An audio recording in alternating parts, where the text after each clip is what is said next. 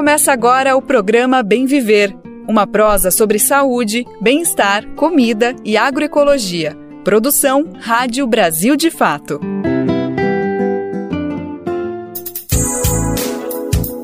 E hoje é terça-feira, dia 4 de julho de 2023. Sim, tá começando mais uma edição inédita do programa Bem Viver e quem tá aqui sou eu, Lucas Weber. É, eu tô de volta, tô feliz e contente depois de um período de férias. Então já quero agradecer quem esteve por aqui, permitindo que eu tivesse esses dias de descanso. Quero agradecer ao meu querido colega, amigo Daniel Lamir, que segurou o microfone aqui na maioria dos dias, e também quero agradecer a Geisa Marques, que deu esse suporte fundamental para não deixar a peteca do bem viver cair. Então, muito obrigado a todo mundo que ajudou e obrigado a você que está aí nos acompanhando, que nos acompanhou nesses últimos dias e vai seguir com a gente. Então, bora nessa, bora saber o que, que vai rolar no programa de hoje. Vem comigo nos destaques. Ilícita e medicinal. Quais são as barreiras para a regulamentação da cannabis no Brasil? Esse é um dos assuntos em debate no programa de hoje. E você faz parte de um grupo de leitura? Reunimos alguns exemplos de iniciativas nacionais e internacionais que debatem obras numa perspectiva política. E tem ainda uma entrevista especial com o jornalista Júlio Moura. Ele é simplesmente o biógrafo de um dos grandes nomes da música brasileira, o mestre Alceu Valença. Brasil de Fato 20 anos. Apoie e lute.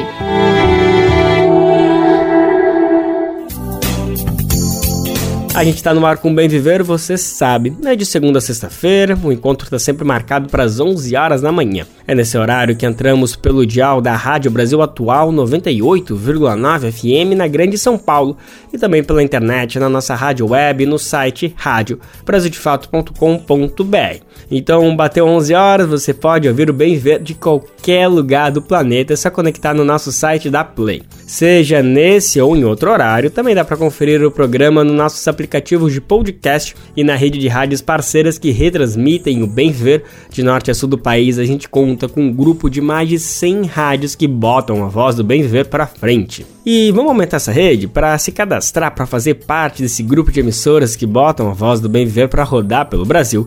Você pode fazer parte acessando o site rádio brasildefato.com.br e lá você clica em como ser uma rádio parceira. E quem quiser mandar uma mensaginha aqui pra gente, pra gente ler, com certeza vai ser muito bem-vindo, muito bem-vinda. Manda o seu recadinho aqui pro Bem Viver que nós queremos você participando dessa prosa que não acaba aqui no rádio. Nosso e-mail é rádio@brasildefato.com.br e também dá para mandar o recadinho pelo WhatsApp. Se liga no número. É 11 95691 6046. Repetindo. 11 95691 6046.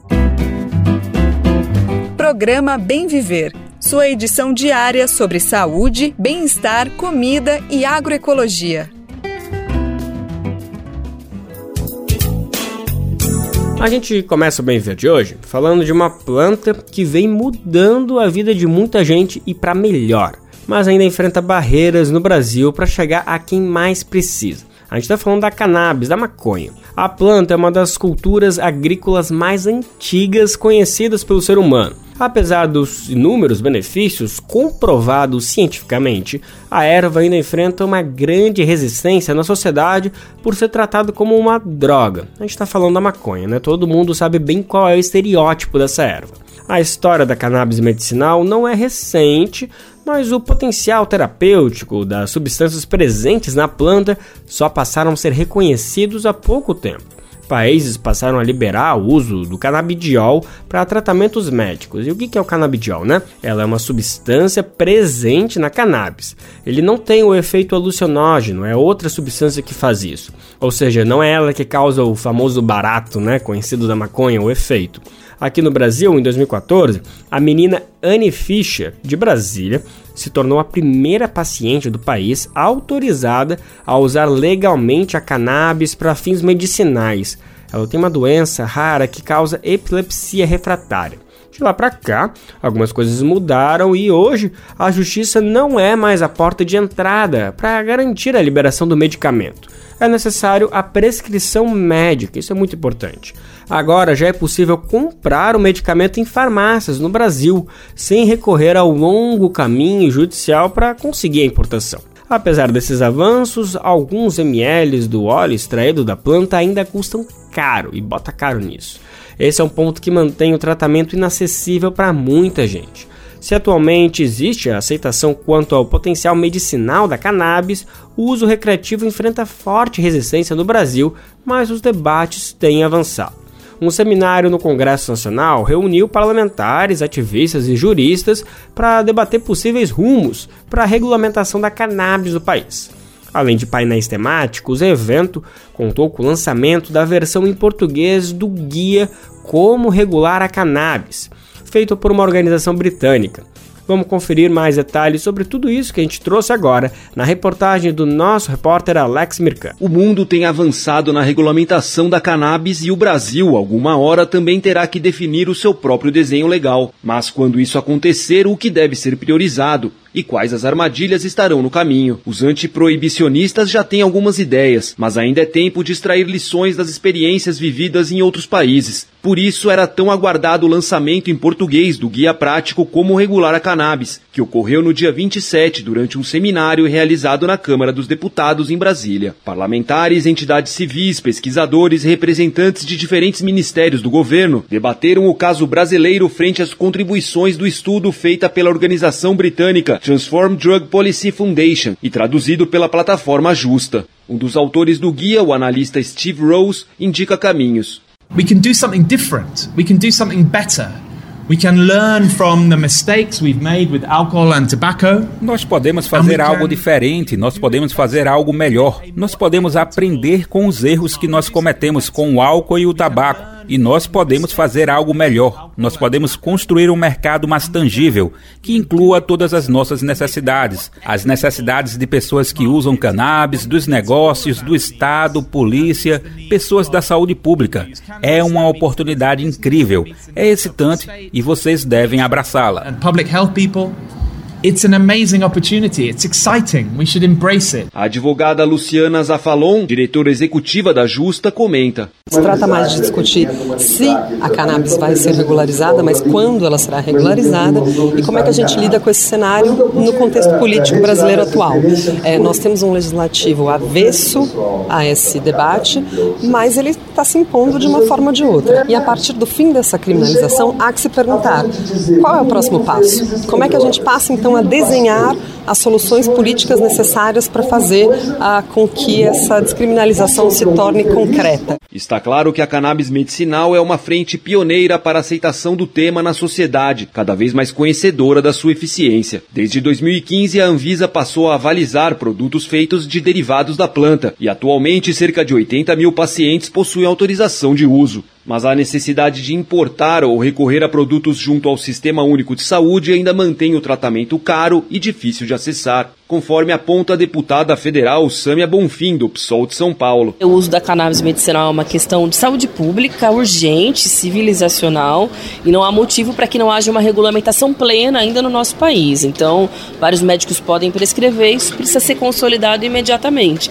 Mas também uma forma da sociedade perceber o quanto essa lógica da criminalização é uma irracionalidade, porque se é útil para algumas pessoas em determinadas doenças, ela também pode ser útil, né, o debate da regulamentação, para muitos jovens negros das periferias brasileiras que são presos injustamente, que são vítimas da repressão policial. A jornalista Manuela Borges, criadora do portal Informacan e repórter do Cannabis e Saúde, reitera: Sabemos que ah, existe uma molécula psicoativa que é o THC, mas hoje a gente já consegue isolar essas moléculas, inclusive reconhecer que existe o uso medicinal também dessa molécula psicoativa, igual nas drogarias.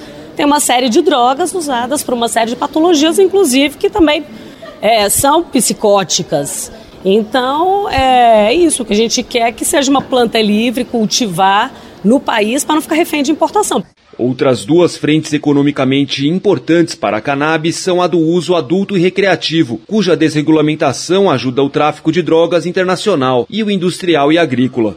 Enquanto produtos à base da fibra, de sementes e outras partes da planta ainda não são matérias-primas disponíveis no mercado, a punição a usuários segue na pauta do Supremo Tribunal Federal. A expectativa é de que o colegiado decida pela descriminalização do consumo pessoal ainda este ano, entendimento bastante atacado por parlamentares conservadores, como é o caso do deputado federal professor Paulo Fernando, do Republicanos do Distrito Federal, presente no seminário. O que me chama a atenção como parlamentar é que é mais uma vez o Supremo no ativismo judicial, legislando no nosso nome como se nós aqui não discutíssemos a matéria. Então, na prática, o que vai acontecer se o artigo 28 for descriminalizado? O uso das drogas estará totalmente liberado. E eu indegaria: você pegaria um avião que o piloto fosse usuário de heroína?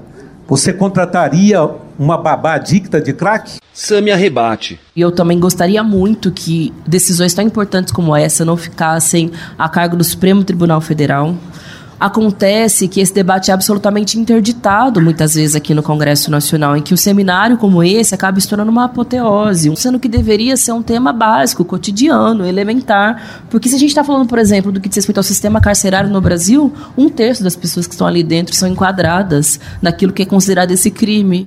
Mesmo sem regulamentação, a importação individual de medicamentos à base de cannabis, a comercialização em farmácias e a compra via SUS tiraram 363 milhões de reais em 2022, segundo o levantamento feito pela empresa Kaya Mind. Para esse ano, projeta-se um montante superior a 655 milhões de reais. Outro estudo da mesma instituição prevê como seria o mercado da cannabis no Brasil após quatro anos de uma regulamentação ampla, envolvendo todos os setores e com uma produção de cerca de 33 toneladas anuais. Tiago Cardoso, pesquisador e cofundador da Caia Mind, comenta a projeção. O Brasil tem um total amplo de potencial de geração de mercado anual de 26 bilhões de reais. Aí sim contando o agro, contando o medicinal, contando os adulto dos quais, desses 26 bilhões de reais, 8 bilhões seriam em geração de imposto. Um alto imposto para é, é, drogas, vamos colocar aqui álcool, tabaco, enfim, né, drogas lícitas. Você tem um alto imposto para, enfim,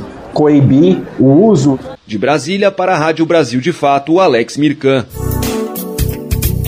O cultivo da cannabis é proibido no Brasil de modo geral. Ninguém pode ter uma plantinha de maconha em casa, né? Mas há algumas exceções. Por exemplo, é possível obter uma autorização por via judicial. Como a gente disse antes, todas essas barreiras tornam o medicamento à base da cannabis mais caro e difícil de ser acessado, especialmente para as populações em situação de vulnerabilidade. Em favelas do Rio de Janeiro, a maioria dos moradores depende da doação para garantir a terapia como o uso de canabidiol. É o que indica uma pesquisa realizada pela ONG Movimentos com 105 pacientes.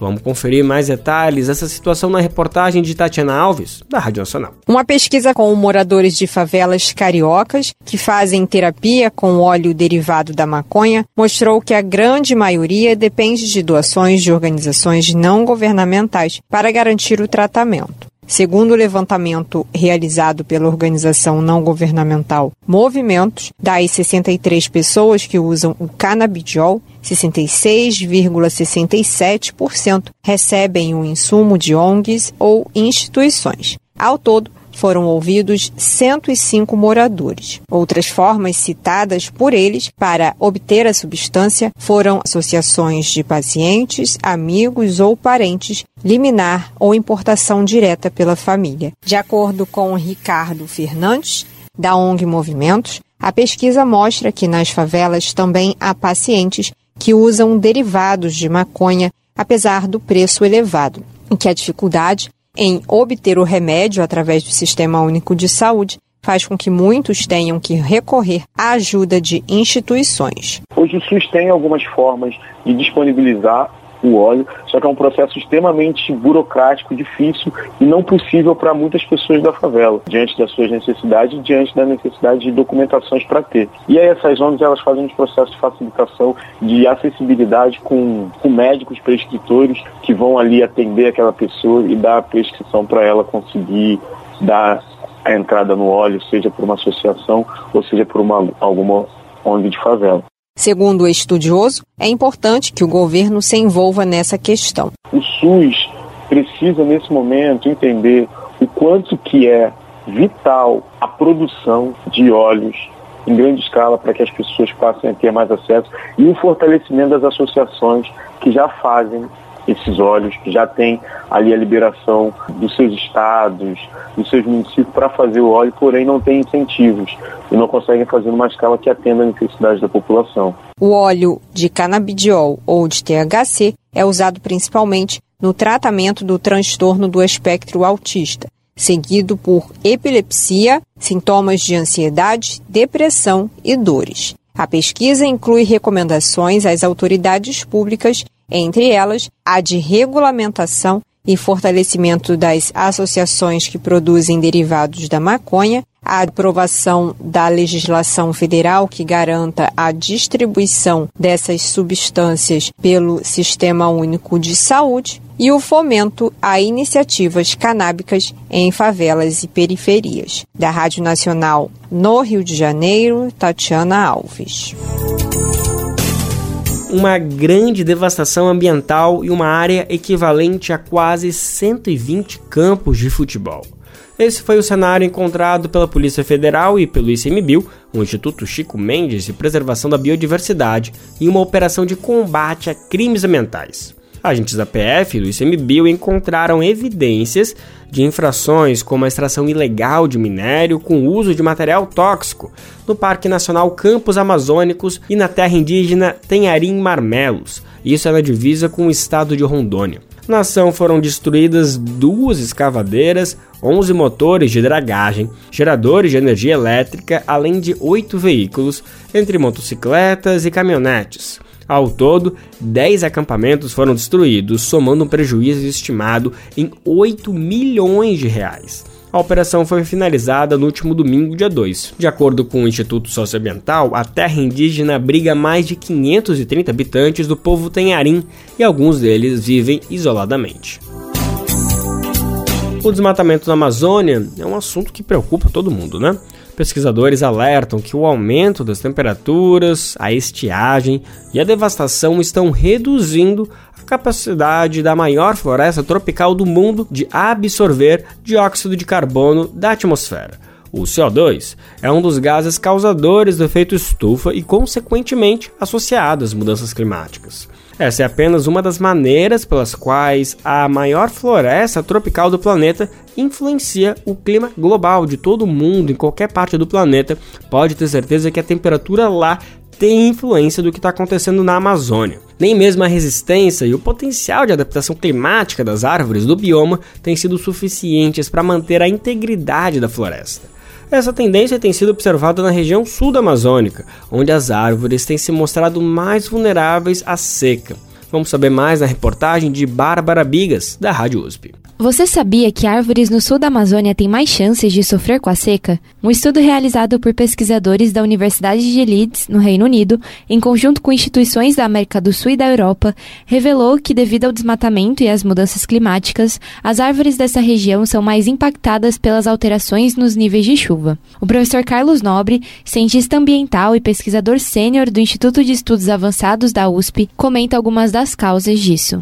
Essa região, a estação seca, já está quatro a cinco semanas mais longa, principalmente áreas muito desmatadas desde 1979. É uma semana por década ficando mais longa.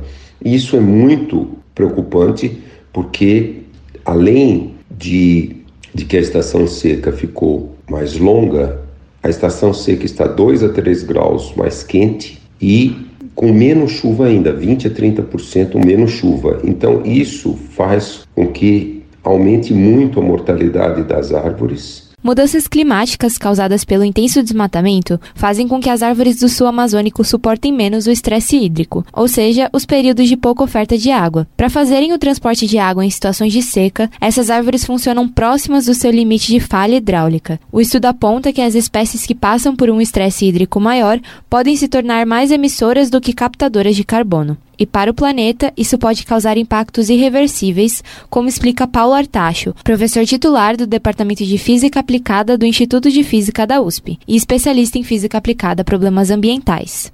A Amazônia contém 120 bilhões de toneladas de carbono no seu ecossistema. Isso é cerca de 10 anos de todo o carbono que é queimado pela queima de combustíveis fósseis no mundo inteiro. Então é uma quantidade brutal de carbono que, se for jogado para a atmosfera, vai intensificar ainda mais o aquecimento global que já está se tornando crítico. Além do clima, questões hídricas podem afetar o Brasil e até parte do continente americano. Para o clima do Brasil, a floresta amazônica presta inúmeros serviços ecossistêmicos além do carbono. Por exemplo, ela mantém a temperatura muito estabilizada, a temperatura máxima no dossel da floresta não passa de 30 graus. Se você tira toda a floresta na pastagem, ela, a temperatura máxima durante o dia atinge até 35 graus. E também a Amazônia recicla tão eficientemente a água, com essa evapotranspiração muito eficiente da floresta, que gera uma grande parte do vapor d'água que entra do Oceano Atlântico, ele sai ao sul da Amazônia pelos chamados rios voadores. Se nós passarmos esse ponto no retorno, esse sistema degradado não conseguirá reciclar água com essa eficiente, vai diminuir muito o volume dos rios voadores e vai afetar o clima de grande parte da América do Sul. Eu conversei com Carlos Nobre, cientista ambiental e pesquisador sênior do Instituto de Estudos Avançados da USP, e Paulo Artacho, professor titular do Departamento de Física Aplicada do Instituto de Física da USP e especialista em física aplicada a problemas ambientais. Bárbara Bigas, da Rádio USP São Paulo. Uma fazenda que não cumpria a função social foi destinada à reforma agrária pelo governo federal. A área fica no município de Hidrolândia, em Goiás. Se trata de uma terra marcada pela exploração e tráfico de mulheres. Em março, o local foi ocupado por 600 famílias durante a jornada de lutas do MST, o Movimento dos Trabalhadores Rurais Sem Terra. A nossa repórter Gabriela Moncal tem mais detalhes. O governo federal destinou para a reforma agrária a fazenda São Lucas, em Hidrolândia, no estado de Goiás. O local foi utilizado para os crimes de exploração e tráfico de mulheres que resultaram na expropriação. A medida foi tomada na semana passada com a assinatura do termo de transferência de domínio pleno de imóvel. A propriedade tem uma área de mais de 600 mil quilômetros quadrados e desde 2016 integra o patrimônio da União. Os crimes de exploração e tráfico de mulheres aconteceram durante três anos. A maioria das vítimas eram adolescentes e mulheres pobres que viviam na região. Elas eram traficadas para a Suíça e submetidas a abusos e exploração. O esquema envolvia 18 pessoas que foram julgadas e condenadas em 2009. Foi descoberto pela Polícia Federal durante a Operação Facine. A ministra de Gestão e Inovação, Esther Dueck, confirmou a decisão nas redes sociais. Em março, o MST, Movimento dos Trabalhadores Rurais Sem Terra, ocupou a Fazenda São Lucas durante a Jornada Nacional de Luta das Mulheres Sem Terra. Na ocasião, 600 famílias participaram da mobilização. Além da Fazenda São Lucas, o governo também destinou para a reforma agrária a Fazenda Malícia, que fica na cidade de Corumbá, também no estado de Goiás. De acordo com o Ministério de Gestão e Inovação, no local já estão em atividade o projeto de assentamento Dom José Gomes e o antigo Instituto Agrícola Educacional de Corumbá. Em live semanal, o presidente Lula defendeu que o governo federal tome a iniciativa de avançar com projetos de reforma agrária no país. Além disso, o presidente defendeu a criação de um banco de dados com as principais informações sobre terras improdutivas no país. De São Paulo, da Rádio Brasil de Fato, com informações da redação, locução Gabriela Moncal. Um projeto inovador está transformando a vida dos pequenos produtores rurais, tornando os produtos deles mais atrativos para o mercado.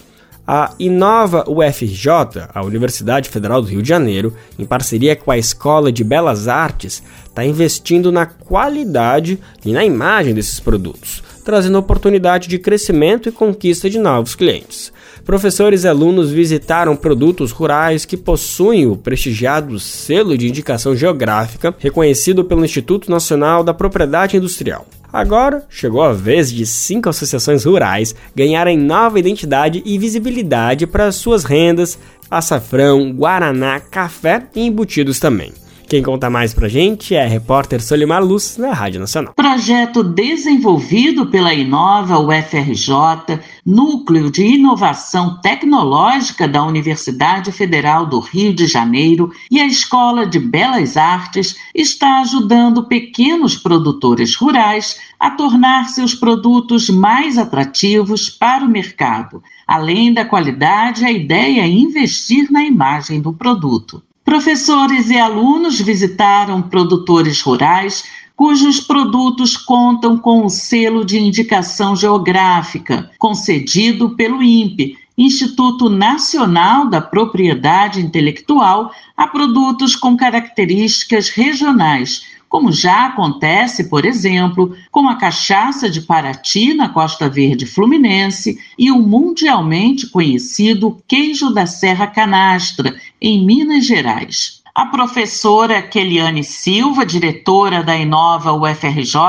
avalia que a identidade visual é um caminho para o sucesso da marca, sendo o design um dos melhores meios de acrescentar valor aos produtos, contribuindo para a conquista de novos clientes e mercados repensar e trazer agregação de valor na área de design para indicações geográficas que são riquezas do Brasil e o quanto que a gente tem ainda a, a ofertar seja para o mercado nacional ou internacional. Então, o design traz um valor para que estimule, inclusive, não só o consumidor a adquirir determinados produtos e serviços, como também uma apresentação daquilo que o Brasil desenvolve. 25 estudantes dos cursos de graduação em comunicação visual design, design de produto, artes visuais, arquitetura e engenharia de produção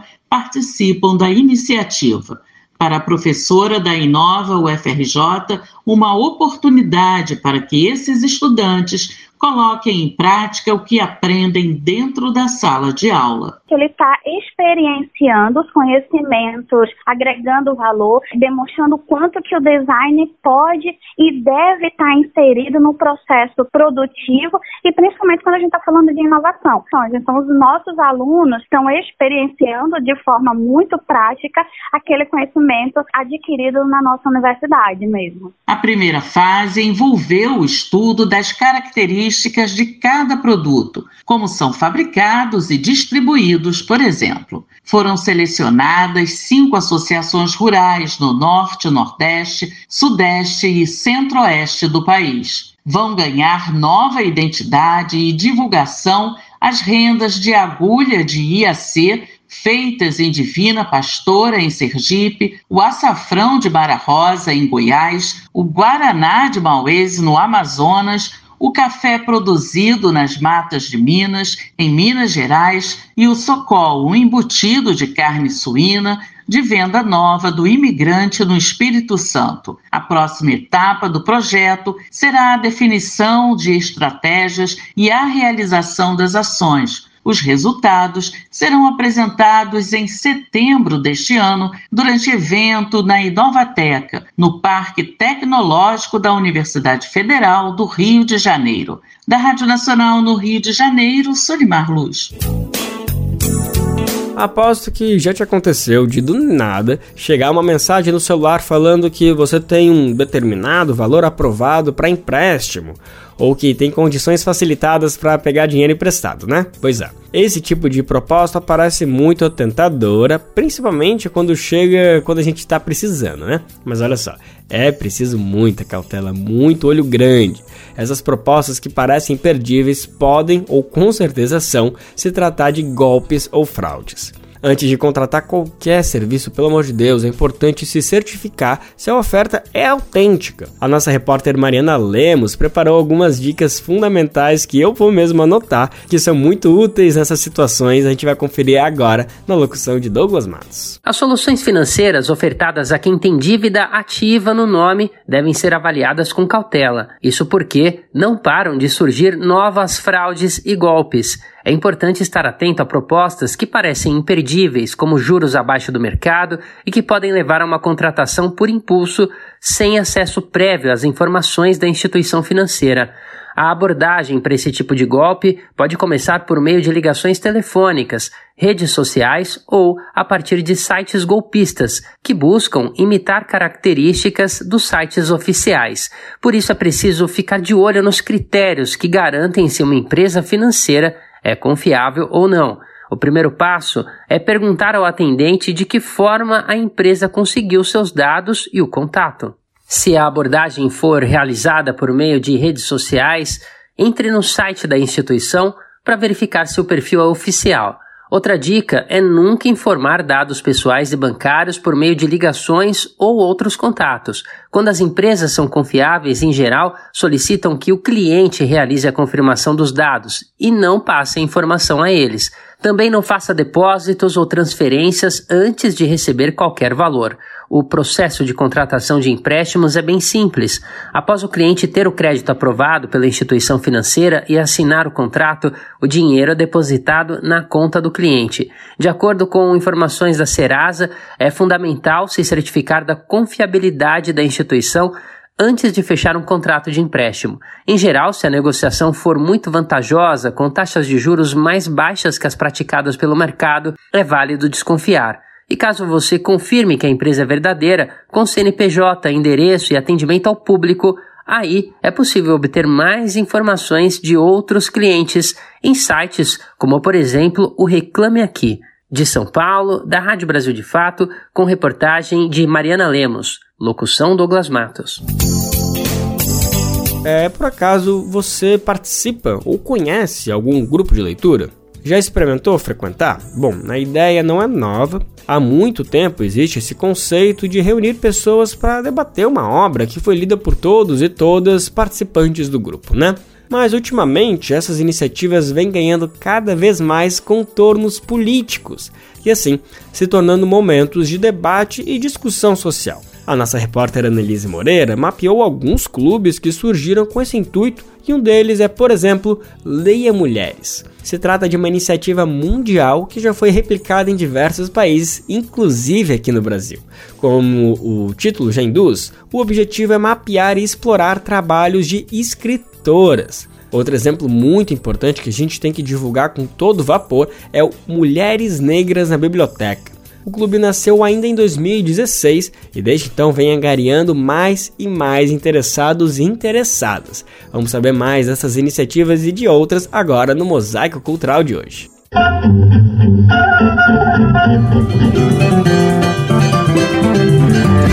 Mosaico Cultural, uma produção Rádio Agência Brasil de Fato. Clubes de leitura ganharam o Brasil nos últimos anos. Tem para todos os gostos: livros escritos por mulheres, infanto e juvenil, relacionado à América Latina, os clássicos da literatura, política, literatura brasileira, entre outros.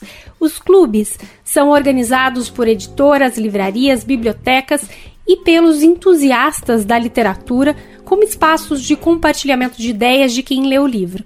Geralmente funciona assim: o livro do mês é divulgado e, na data marcada, participantes e mediadores conversam presencial ou virtualmente sobre as várias leituras possíveis daquele livro. Em alguns, o próprio escritor ou especialista na temática também participa dos encontros que acontecem em bibliotecas, escolas ou em centros culturais.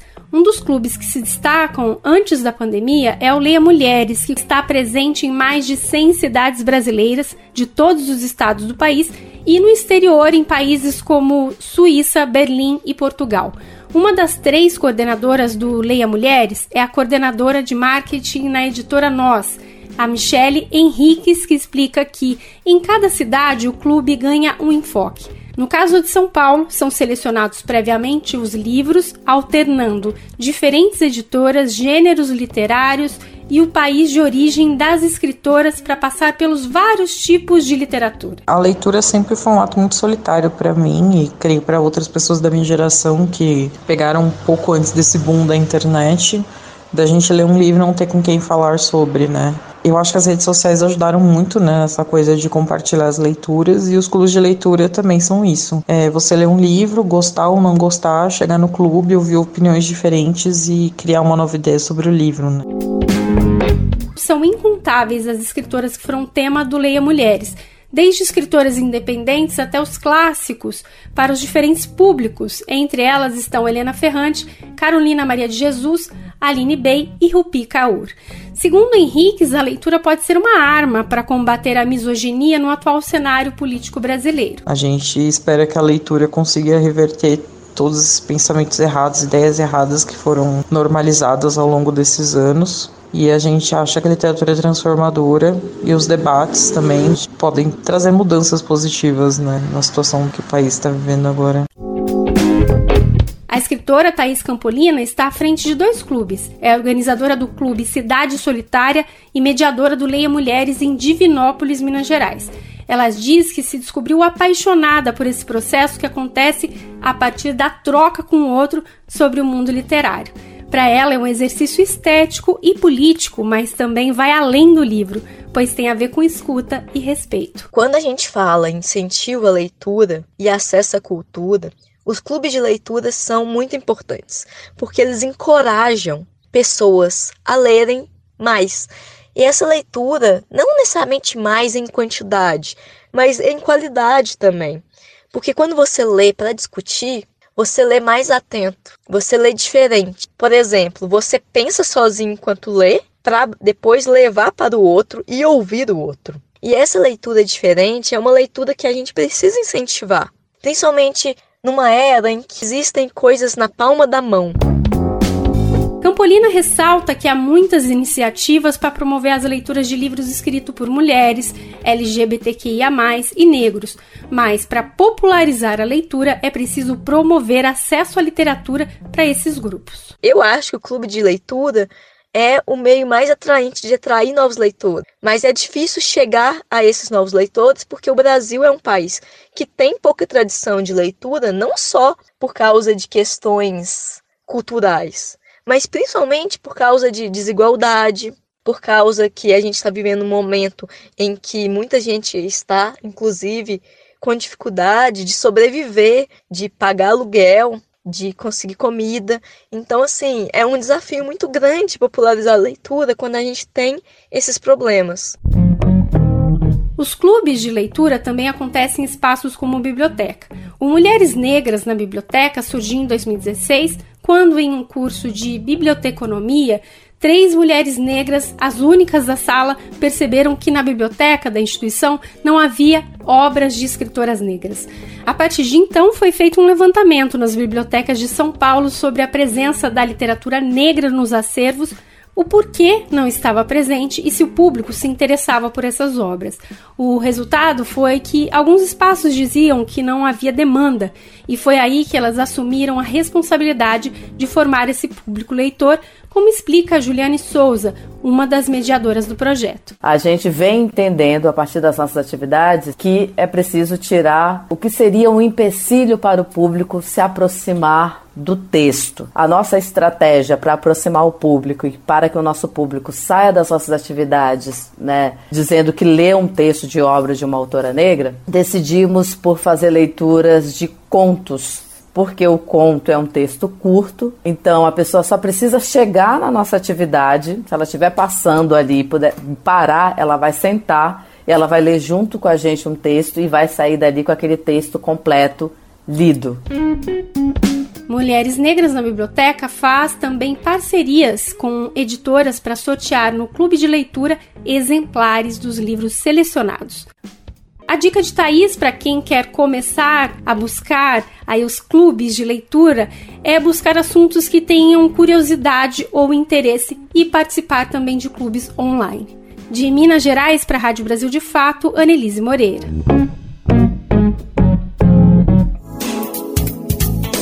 Lembrando que todo esse conteúdo fica salvo no nosso site em radiobrasildefato.com.br. É só descer até o final da página e clica ali em Mosaico Cultural. Lá tem salvo todo o conteúdo produzido pela nossa equipe sobre o tema. Hoje eu sonhei que ela voltava e vinha muito mais que linda a meia luz minha. E para encerrar o Bem Verde hoje, vamos falar da recém-lançada biografia do mestre Alceu Valença. Eu lhe amava e mergulhava no seu olhar de onça menina e docemente me afogava em suas águas cristalinas. O título Pelas Ruas que Andei, uma biografia de Alceu Valença, foi escrito pelo jornalista Júlio Moura, que desde 2009 atua como assessor de imprensa do músico, ou seja, uma pessoa mais do que capacitada que conhece Alceu como poucos. O nosso repórter Afonso Bezerra conversou com o escritor para saber mais detalhes do livro e também bastidores dessa produção. Segundo Júlio Moura, o seu Valença começou a compor em uma época que o rock era tendência no Brasil. Era o ritmo que dominava os rumos da música brasileira, mas Alceu foi transgressor desses caminhos. Ele buscou influências no que ele aprendeu desde pequeno, no que ele conheceu lá no interior do estado de Pernambuco, como por exemplo o coco, o frevo, o maracatu, enfim.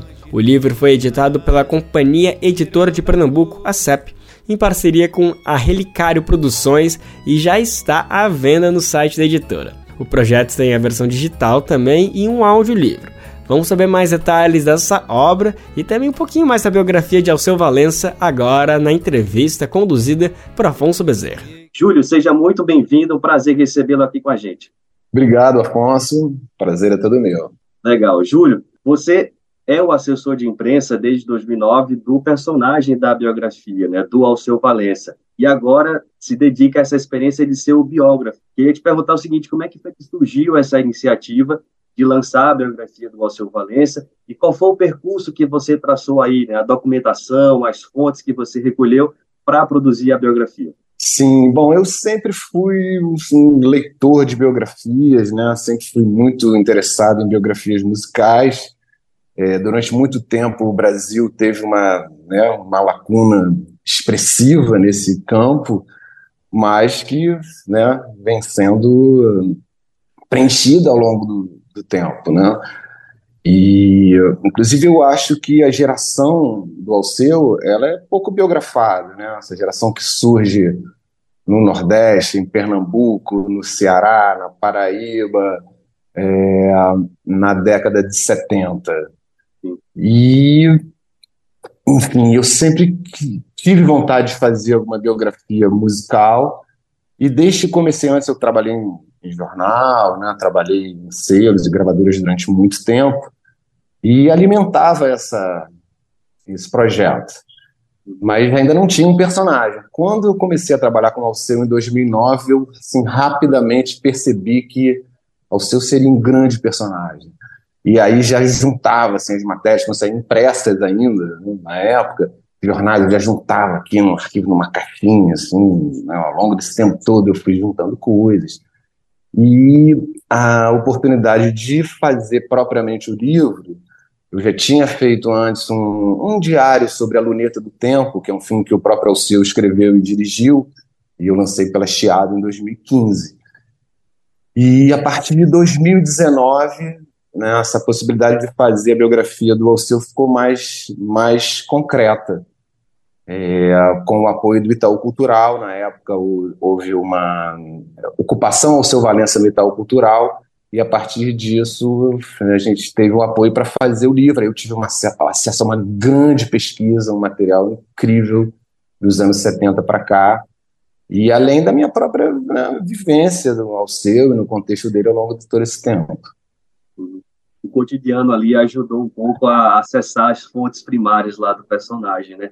A, a, o Alceu Valença é o tipo do, do, artista, né, da nossa história, da nossa música, que rapidamente ao falar o nome dele a gente já sabe de quem se trata, né, da, do, do, do, quem é o personagem.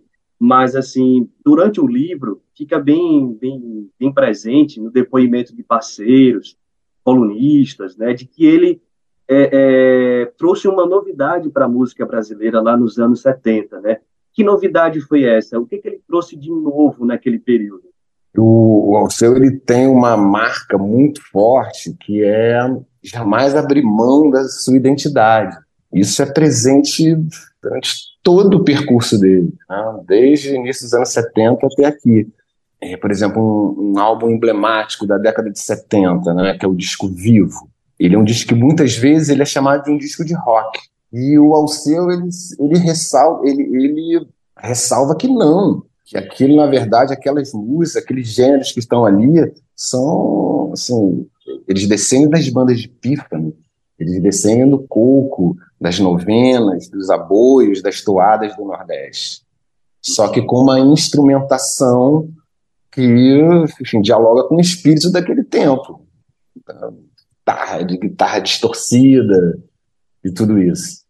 E, e já nos anos 80, né, que é o momento de grande sucesso dele, a partir de 1980, com o Coração Bobo, né, que é um baião, um forró inspirado em Jackson do Pandeiro, né? Mas a partir dos anos 80 ele explora muito também o lado de influências litorâneas, influências é, que, que vêm da convivência dele com a cidade de Olinda, né? A partir de 82 ele já frequentava antes, a partir de 82 ele, ele passa a ter uma casa lá, e aí ele, ele incorpora também é, mais fortemente elementos como frevo, como maracatu. Eu acho que toda a diversidade dos gêneros do Nordeste, né, sobretudo de Pernambuco, elas são exploradas na obra do Alceu. Né? Dificilmente ele vai para um gênero que né, não esteja sobre aquele guarda-chuva ali. É, evidentemente, ele já flertou com o blues, por exemplo, em Andar Andar, né, que se propõe a ser uma música passada no Rio de Janeiro, né, um cenário é, contemporâneo, urbano, enfim. É, mas eu acho que a, a, grande marca do Alceu é essa, é, é a identidade dele. Uhum. É, eu acho que um, um, um, elemento fascinante lá do livro, assim, que eu fiquei é, visualizando isso como se fosse uma cena de um filme, é de que ele é um grande músico, né, uma grande voz, indiscutivelmente, que vem de uma família que se negava a ouvir música, né? Não havia a presença da radiola, embora reconhecendo as tradições, a cultura, aquela importância, mas o livro, se eu não estou enganado, menciona um pouco isso, que ele não tinha um acesso muito fácil a ouvir as músicas, os discos, né? Como é isso, assim? Como é que consegue forjar um grande artista em meio a essa situação na família, assim, com certas cautelas, com certas prudências? Uhum. É, eu acho que nesse caso é, é uma coisa muito específica da formação dele, porque ao mesmo tempo que é, ele encontrava alguma resistência no pai, né, que era, enfim, procurador, é, a grande influência vem da família dele. Né? O avô era fazendeiro, mas ele, ele, tinha, ele era versejador, ele tinha uma dupla né, com um dos tios do Alceu, então ele se transformava em Patativa e Azulão, o Orestes de Valença, assim, o, o, grande, vamos dizer, o grande patriarca. E, e, e fazia saraus né, na fazenda. Então, o Alceu teve acesso em loco né, a, enfim, a essa já uma banda de, de pífano, a cantadores, acordelistas, não só na Fazenda Riachão, da, faz, da família dele, próxima a São Bento do Una, como na feira. A feira é um aspecto muito importante na, na, na carreira dele. E os Valença, eles tinham assim, uma coisa de versos muito forte. Só que parte dos Valença que a cidade de São Bento do Una, os habitantes naquela época eram quase todos em, aparentados entre si, né? tinha um aspecto de endogamia forte. É, então, assim, tinha um, um, grande instrumentista que era um tio dele, que chegou a tocar com Orlando Silva, né, nos anos 40, na década de 50, mas que é, se perdeu na boemia. Então, o pai dele achava que os que eram artistas aqueles que né, davam mais vazão ao lado artístico do que ao lado sério, né, acabavam, ele temia que se perdesse, né? Então, né, um, um, filho foi estudar medicina, o outro filho foi estudar engenharia, né, a filha foi estudar direito e ele ia ser músico, como assim? Né? Mas depois, logo que ele, né, o Alceu se consolida, ou começa a se consolidar como um artista importante, o pai dele vira um dos maiores fãs dele, entusiasta, vai a show. Vai, né? E o próprio pai dele versejava também. Existem gravações do pai dele que a gente está fazendo um audiolivro e a gente vai disponibilizar o pai dele é, falando versos do, dos Valença de São Bento do Una. Ah, bacana. Ah, ah, no, no livro se fala muito do, da resistência que ele tinha a cultivar ídolos, né? Mesmo expressa lá, tem uma entrevista, um depoimento que ele diz que não uhum. gostava de cultivar ídolos absolutos assim para não uhum. contaminar a própria obra dele. Né? Ele, na juventude, fez uma resistência ao rock ali, e também, ao mesmo tempo, saiu em defesa das tradições, né? Como uhum. esse processo explica para a gente um pouco da, da reforça, volta um pouco lá um, um, pouco na questão da identidade que você falou, né? Que é um grande forte dele, assim. Como é que ele constrói isso, esse apego a uma, a uma tradição popular aqui da região, né? O coco, a ciranda, o baião, é, é de São Bento do Una que vem isso, né? Como é que sai, como é que foge a isso mesmo? Justamente, ele gosta de falar que ele absorveu essas influências direto da fonte, né? Então, né, se ele queria ver uma banda de pífano, ele ia na feira, isso ele criança, né? Ele ia na feira de, de São Bento Una e ele via ali, né, ao vivo, aquelas coisas acontecendo. O próprio Luiz Gonzaga, é, ele escutava nos alto-falantes da cidade.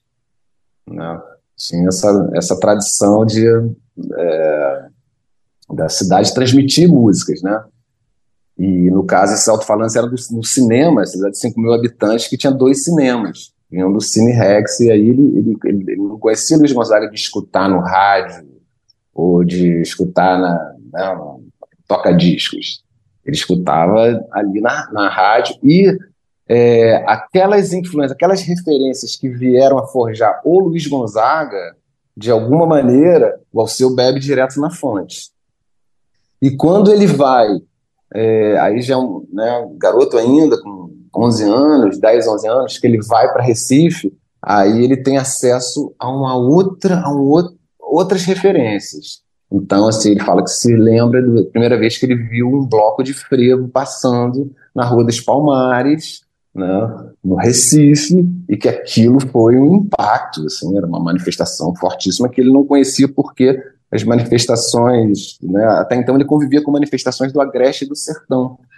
Né? Então, quando ele vê também pela primeira vez um bloco de maracatus, né, com toda a influência né, afro-brasileira, fortíssimo, também tem um impacto para ele. Ao lado dele, na casa dele, vivia uma cantora lírica, era vizinha, levava ele na rádio Tamandaré para assistir a programas de auditório. Então ele fala que ele viu o Genival Lacerda pela primeira vez, magrinho, cantando na rádio, ia nos programas de música lírica, passou a frequentar a rádio.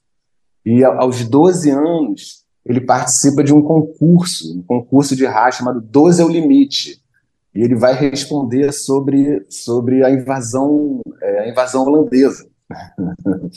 é, então, tudo isso vai formando a identidade dele. Né? É, é, ele jamais abriu mão disso, ele jamais se distanciou muito disso. Agora, ele conta não ter ídolo, né, ele fala, é, por exemplo, que ele que quando ele, quando ele foi gravar o disco com Hermeto Pascoal, que era o disco da dupla com Geraldo Azevedo, perdão, prime a primeira pessoa que iria produzir, indicada pela gravadora na época, era o Hermeto Pascoal. E aí ele vai encontrar o Hermeto em São Paulo, ele não conhecia o Hermeto, e fala, Hermeto, o que, que você escuta? O que, que você... Né? Querendo saber, né? Era aquele cara que ia produzir? Aí o Hermeto fala, nada, para não me influenciar. Aí ele fala, pronto, eu também. Não escuto nada para não me influenciar. E acabou que nem foi o Hermeto que produziu, foi o maestro é, Rogério Duprá, mas essa frase marcou muito, né? E é isso, e quando, assim, uma crítica que ele faz muito grande é, é, quando você tem, por exemplo, artistas brasileiros que se moldam por demais em exemplos internacionais. Aí ele fala, isso vira carne de segunda, né?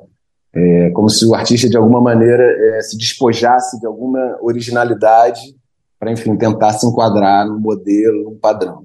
Estou caminhando já aqui para o final, mas eu queria uhum. já puxar aqui para um outro tema, para um outro tópico da carreira dele, da vida dele, que você fala uhum. lá também, que foi a, a energia política do Alfredo, né? Lá no, na uhum. em vários momentos, claro, ele tem essa energia política, mas eu queria falar de um especificamente, que foi aquela ideia, né, de criar um partido dos músicos.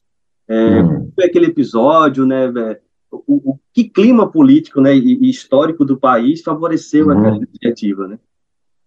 É, o Seu sempre teve uma ligação forte com, com a política, né?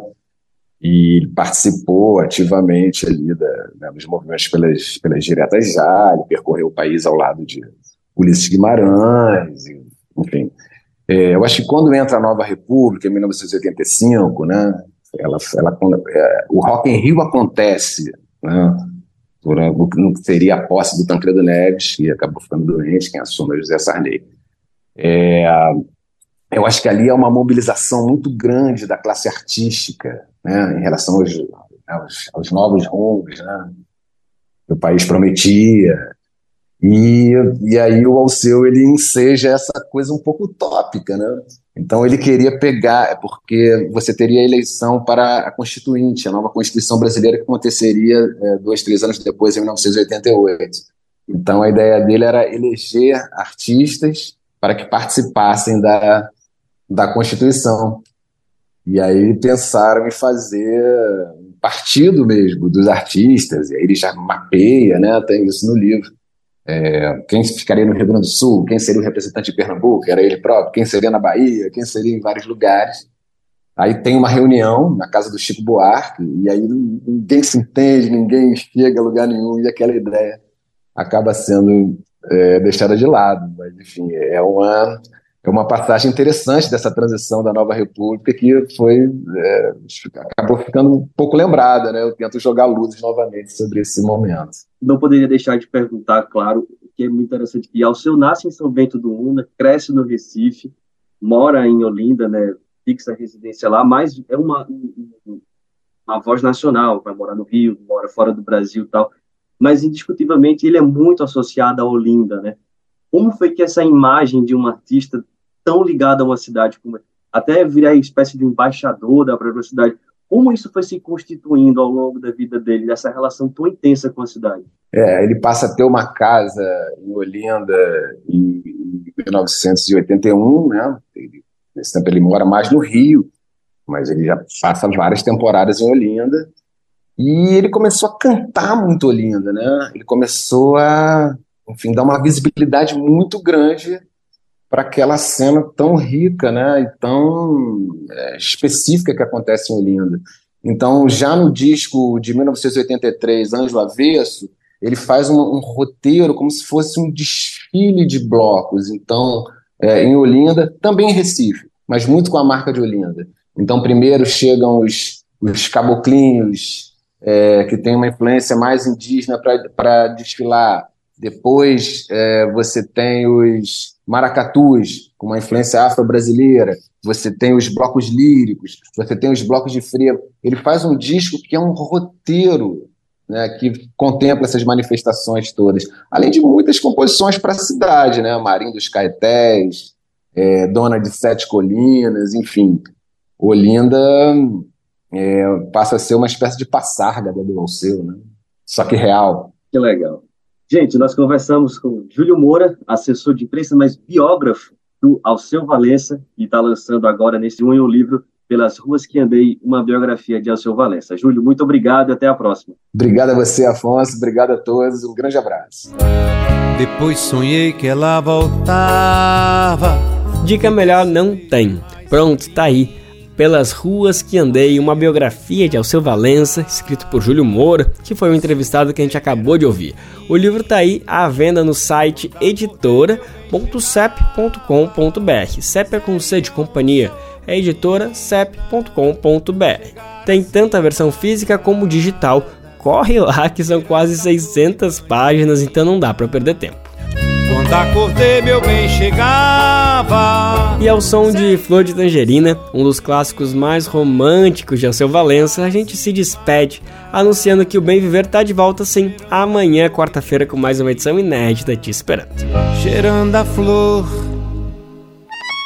O Bem Viver vai ao ar a partir das 11 horas da manhã na Rádio Brasil Atual 98,9 FM na Grande São Paulo ou no site rádio brasildefato.com.br. Lembrando que o Bem Viver vai ao ar em diversas rádios pelo país.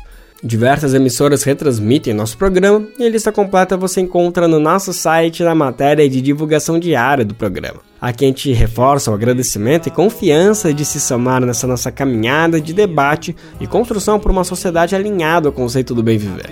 Muito obrigado por estarem com a gente, vamos nessa que tem muito pela frente. Ah, o Bem Ver também fica disponível como podcast no Spotify, Deezer, iTunes e Google Podcast. No seu olhar de onça menina, e docemente me afogava em suas águas cristalinas. Eu lhe amava e mergulhava no seu olhar de onça menina e docemente me afogava. Este programa teve apresentação de Lucas Weber e roteiro de Geisa Marques, edição e produção de Daniel Lamir e Douglas Matos, supervisão de Rodrigo Gomes, trabalhos técnicos de André Parocha, Edson Oliveira e Lua Gattinoni, coordenação Camila Salmásio, direção executiva Nina Fidelis, apoio toda a equipe de jornalismo do Brasil de Fato. Você ouviu o programa Bem Viver, uma prosa sobre saúde, bem-estar, comida e agroecologia. Produção Rádio Brasil de Fato.